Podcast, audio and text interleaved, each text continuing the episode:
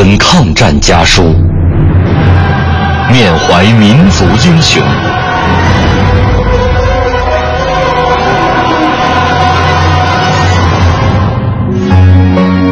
纪念中国人民抗日战争暨世界反法西斯战争胜利七十周年文艺之声特别节目《难忘的抗战声音》家书篇。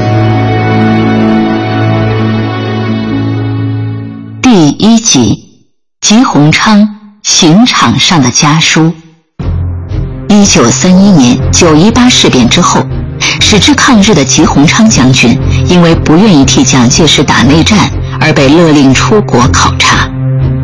一九三二年一月二十八日，日军悍然进攻上海，吉鸿昌闻讯毅然回国。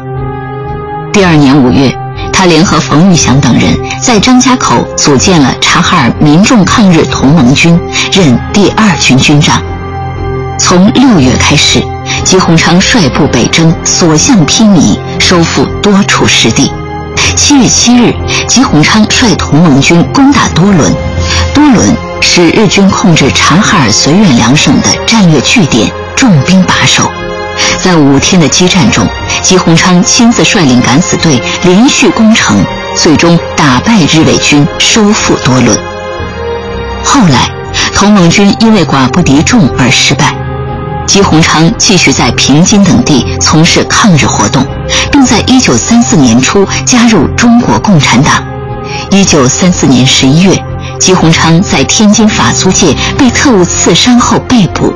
之后被引渡给国民党政府。十一月二十四日，在北平陆军监狱被枪杀。牺牲前，吉鸿昌将军写下了三封给亲友的家书。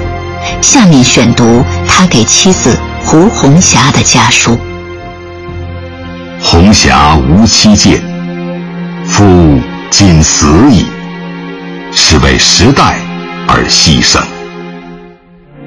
终有死，我死，您也不必过伤悲，因还有儿女得您照应。家中余产不可分给别人，留作教养子女等用。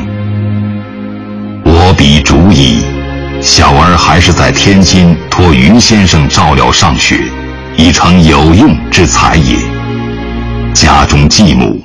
已托二四弟照应孝敬，你不必回家，可也。在刑场上，吉鸿昌将军分别给妻子、兄弟、同乡好友写了一封信，信中充满了对妻子儿女的深深爱意，对自己不能孝敬继母的遗憾，对家乡教育的牵挂。浩然正气与儿女情长跃然纸上。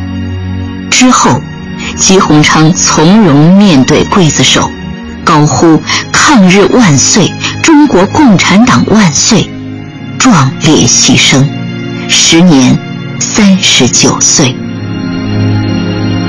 本节目内容由中国人民大学出版社二零一五年五月出版的《抗战家书》改编，网络回听。请登录央广网“难忘的抗战声音”专区。